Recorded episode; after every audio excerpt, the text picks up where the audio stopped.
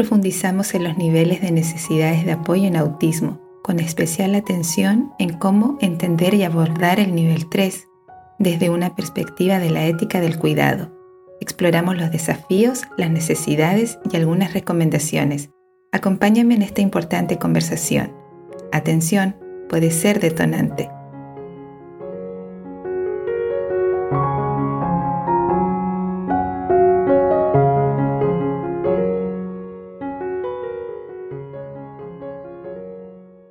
Bienvenido, bienvenida a Café Autista. Yo soy Nel y me alegra que estés aquí. Este es mi espacio. Abordaré distintos temas desde mi experiencia y mirada autista. Espero estés confortable. Comenzamos.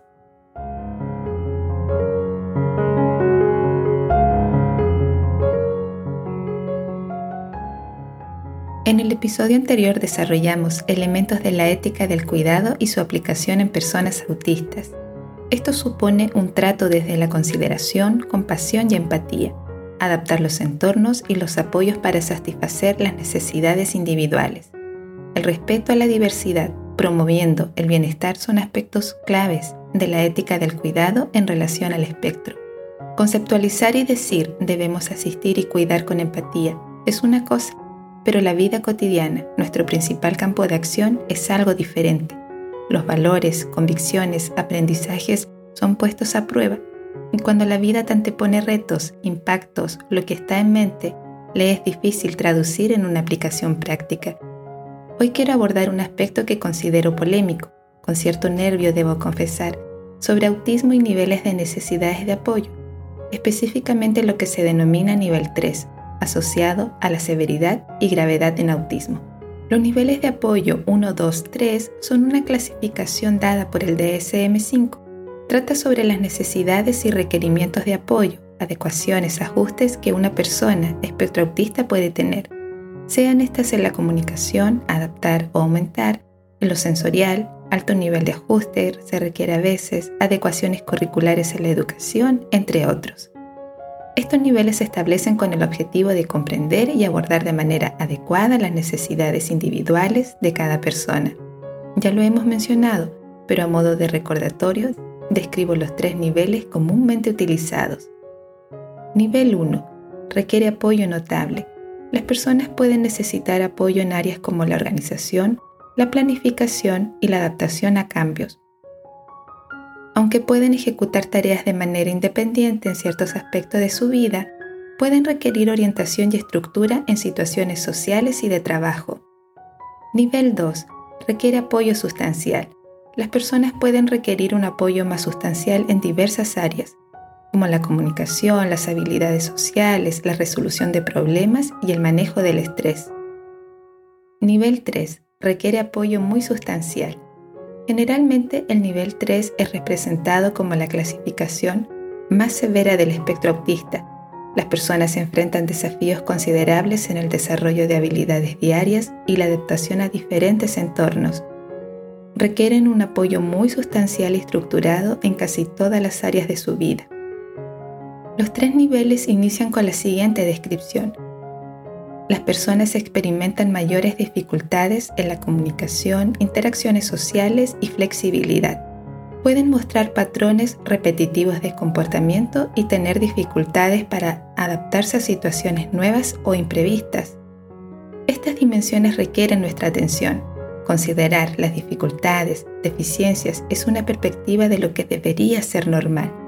Si invertimos y entendemos esas dificultades por singularidad en las interacciones sociales, nos llevaría a una mirada diferente, comprensiva de la persona, apoyar y acompañar en sus propios términos. No me malinterpreten, no es ser condescendiente y aceptar y justificar todo. Es importante destacar que los niveles de apoyo son una herramienta para comprender las necesidades de las personas autistas pero no definen su potencial ni su capacidad de crecimiento. Somos personas en desarrollo. Cada persona es única y necesita un enfoque individualizado en función de sus fortalezas, desafíos y preferencias. El objetivo principal es brindar el apoyo necesario para fomentar su desarrollo y calidad de vida. Identifico y comprendo las necesidades y requerimientos individuales de mi familiar autista comprendo sus particularidades, fortalezas, intereses y forma de comunicar, mi familiar expresa sus necesidades e intereses de forma personal y autónoma, la clasificación me parece pertinente frente a un espectro muy amplio, pero no son estáticos. No es posible determinar, catalogar a un niño o un adulto en cierto nivel. Las necesidades, la discapacidad dada por los obstáculos del entorno son dinámicas. Hay que considerar etapa del ciclo vital, circunstancias familiares, particularidad y coocurrencias. Sobre las coocurrencias es importante señalar que impactan en el dinamismo de las necesidades, asistencia y cuidado de las personas. Es una variable que se debe diferenciar y comprender.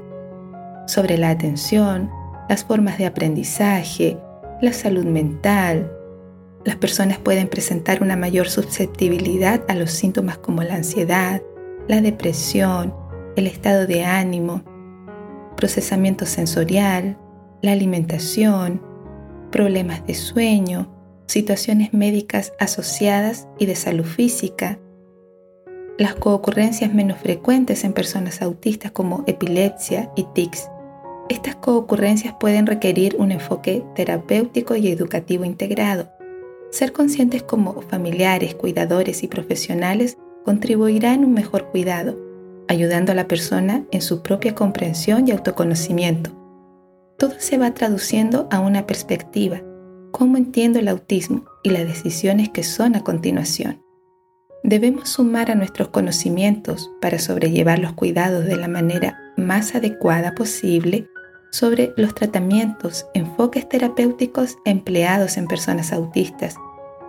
No se deben desechar ni descartar, sí cuestionarnos el por qué y el para qué de ciertas intervenciones el autismo no se rehabilita, a las personas autistas se les acompaña ante un mundo que suele buscar la normalidad. Algunos de los principales tratamientos son terapia conductual. Se centra en reforzar conductas positivas y enseñar nuevas habilidades a través de técnicas como el modelado, el condicionamiento y la retroalimentación. El polémico habla y puede pasar a llevar la esencia de una persona autista herramientas de comunicación alternativa y aumentativa como terapias del habla y del lenguaje. La terapia ocupacional se enfoca en ayudar a las personas autistas a desarrollar habilidades para la vida diaria, las ocupaciones como la autonomía en el cuidado personal, la coordinación motora, la organización y la regulación sensorial. Un punto fuerte en la ayuda. Terapia de integración sensorial se centra en ayudar a las personas autistas a procesar y responder adecuadamente a los estímulos sensoriales. Pueden tener hipersensibilidad o hiposensibilidad sensorial. Terapia de juego. Utiliza el juego como una herramienta terapéutica para fomentar el desarrollo social, emocional, cognitivo en personas autistas.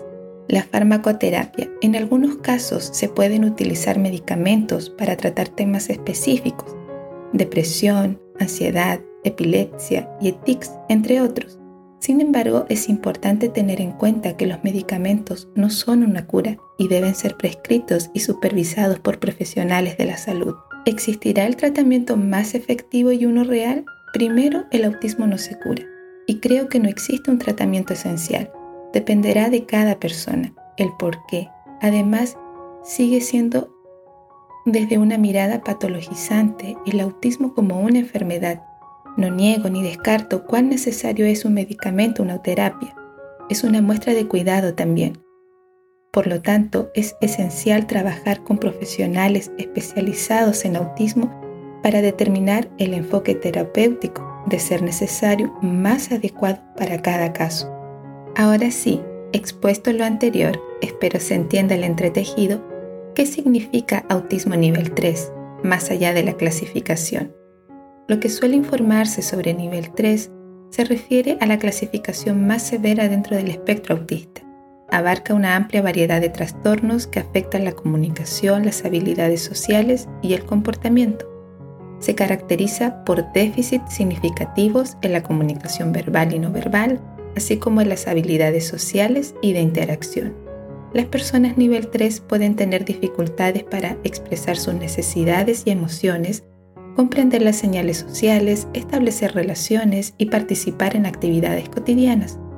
Leer eso ya es controversial, preocupante y hasta desesperanzador.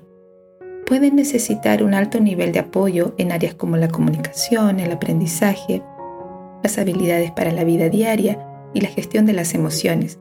Reitero, no lo estoy afirmando, expongo contenido. Cuidado con aquello que es considerado un problema y puede ser lo natural en autismo.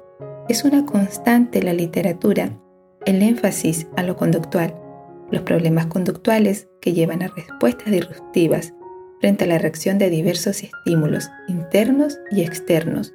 Los problemas de conductas se asocian a las dificultades del sueño, respuestas cambiantes ante el miedo, considerar dificultades socioemocionales, acercamientos inadecuados y la desregulación emocional.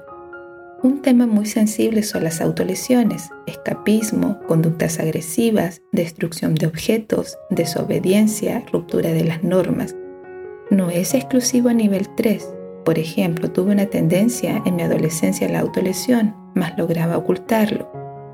La intervención multidisciplinaria tiende a estar dirigida a la adquisición de habilidades sociales para lograr que las personas se desenvuelvan socialmente, modificando las conductas que las interacciones no son bien vistas. Tal vez privando aquello que le es natural, existe la posibilidad de relacionarnos en términos conocidos para otras personas. Existe una correlación en lo que se considera problemas de conducta y el estrés parental padres y cuidadores pueden sentirse desbordados, sentir impotencia, cansancio, angustia, falta de manejo, los propios estigmas del neurotipo y bajos niveles de satisfacción con la vida. Para los familiares y cuidadores no es fácil, principalmente si no cuentan con la información actualizada y comprensión de sus seres queridos, ocurrencias, fortalezas, necesidades e intereses no contar con las herramientas y estrategias que les permitan abordar la dinámica de la situación de discapacidad. En ese sentido, pueden ser, llamemos así, obstaculizadores, las características personales de los padres, cuidadores, los estilos de crianza, castigos, baja calidez y consecuencia una baja calidad de la relación parental. A nadie se le enseña a ser un papá, una mamá y cuidador. Hay historias detrás, agrego los desafíos y el estrés que enfrentan los profesionales en el ámbito educacional. La problemática no está en el estudiante autista, sino en todo un marco curricular, sistema educativo tradicional, baja voluntad de aprender sobre neurodiversidad y neurodivergencias, no lograr los ajustes necesarios. ¿Contarán los centros de cuidados, escuelas y universidades con personal capacitado para brindar el servicio requerido por los niños, las niñas y jóvenes? El desarrollo educativo de las personas nivel 3 también es materia de discusión.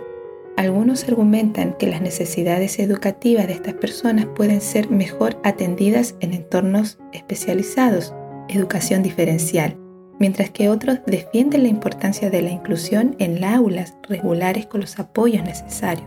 En entornos de aprendizajes regulares el lenguaje verbal es el método principal de instrucción un niño, niña o un joven no hablante. ¿Cómo llegamos a ellos? No hablar no es sinónimo de discapacidad cognitiva y tendemos a hacer esa asociación.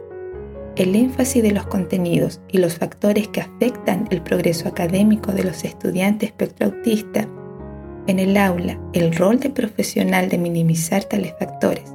Se considera factores que afectan ante un espectro con rasgos tan particularidades que varían de persona a persona. Las experiencias educativas, el rendimiento académico. A pesar de ello existe una discrepancia entre el aprendizaje de las personas y las estrategias de enseñanza utilizadas, las cuales pueden crear una barrera para la participación. Para ello es recomendable el uso de materiales visuales e interactivos de aprendizaje para fortalecer su progreso académico. Ha quedado evidenciado que los estudiantes autistas reflejan necesidades particulares en cuanto a su proceso de aprendizaje. Pero, ¿qué ajustes son necesarios? En lo personal creo firmemente en la necesidad de fortalecer las artes en el ámbito educativo leía sobre cómo la incorporación de la música en actividades académicas podía mejorar resultados. sobre el énfasis conductual y los factores que se denominan obstáculos se centran principalmente en la niñez. Hay situaciones que pueden perpetuarse a lo largo del tiempo. Cada etapa del ciclo vital tiene sus propios retos. Un diagnóstico temprano permitirá mayor comprensión, acompañamiento y un cuidado integral. Tener entre comillas problemas de conducta disruptivas no debería ser el énfasis principal. ¿Cuál es el problema? Centrarnos en enseñar nuevas habilidades, reducir comportamientos problemáticos como medios de promoción de la independencia y la calidad de vida. Una persona adulta autista, sin lograr insertarse en un trabajo si hay hijos dependientes, es muy delicado también. ¿Qué nivel de apoyo representa esa situación?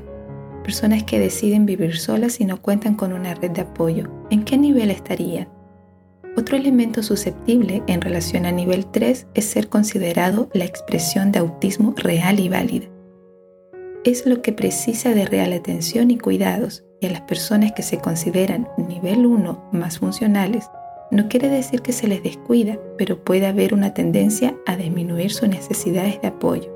Existen debates sobre los criterios y la clasificación de autismo en niveles, algunos argumentan que la clasificación basada en niveles puede simplificar demasiado la complejidad del espectro autista y no reflejar adecuadamente la diversidad de habilidades y características presentes.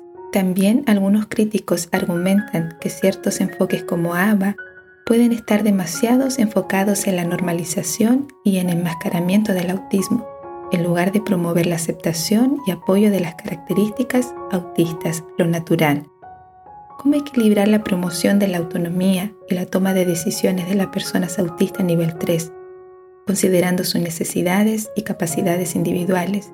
Existen diferentes opiniones sobre el grado de independencia que se debe aumentar y cómo respetar las preferencias y elecciones de la persona. Eso es ética de cuidado. Además de los tratamientos convencionales, existen enfoques de tratamiento alternativos que han generado controversias como las terapias no respaldadas pseudocientíficas. Dichos tratamientos pueden ofrecer falsas esperanzas y consumir recursos sin proporcionar beneficios sustanciales, aquellos que prometen una cura. La asistencia y cuidado en autismo nivel 3 puede requerir un enfoque más intensivo y personalizado. Es fundamental obtener una evaluación y diagnóstico diferenciado por parte de profesionales especializados en autismo esto ayudará a comprender las necesidades específicas de la persona y a desarrollar un plan de atención adecuado. Y somos interdependientes. ¿Qué puedo yo necesitar de mi familiar, mi amigo, mi amiga autista? ¿Qué me puede brindar? Un acompañamiento temprano es clave.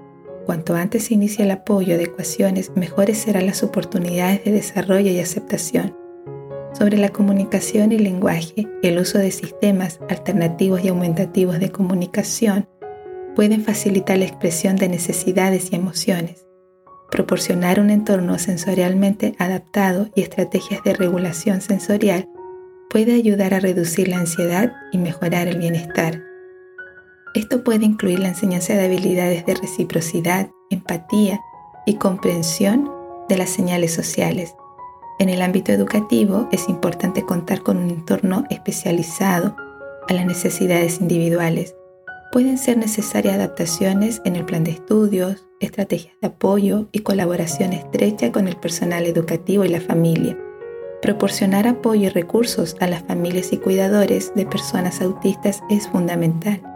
Esto puede incluir capacitación, orientación, grupos de apoyo y conexiones con otras familias en situaciones similares. El gran desafío, una de las grandes problemáticas, es considerar al autismo un problema, un déficit y un impedimento. Algunas conclusiones. La ética del cuidado supone un trato considerado, compasivo y empático. Se traduce en un respeto por la diversidad humana. La vida cotidiana pone a prueba nuestros aprendizajes y convicciones. Por ende, una apertura en aprender y aplicar es una oportunidad que se nos brinda diariamente. Los niveles de apoyo me parece bien considerarlos como una herramienta que guía y permite identificar las necesidades y apoyos requeridos. No son una etiqueta fija y definitiva. Cada persona autista enfrenta desafíos en el transcurso de la vida.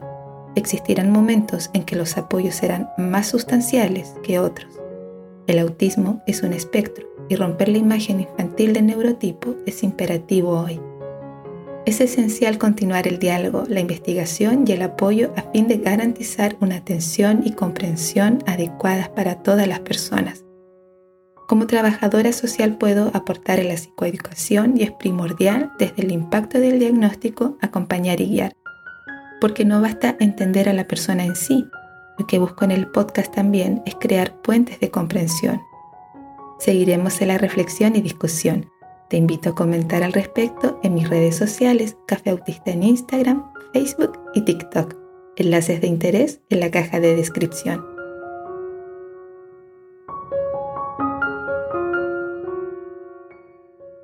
Por hoy voy cerrando. Gracias por estar conmigo. No olvides suscribirte y compartir. Me despido afectuosamente.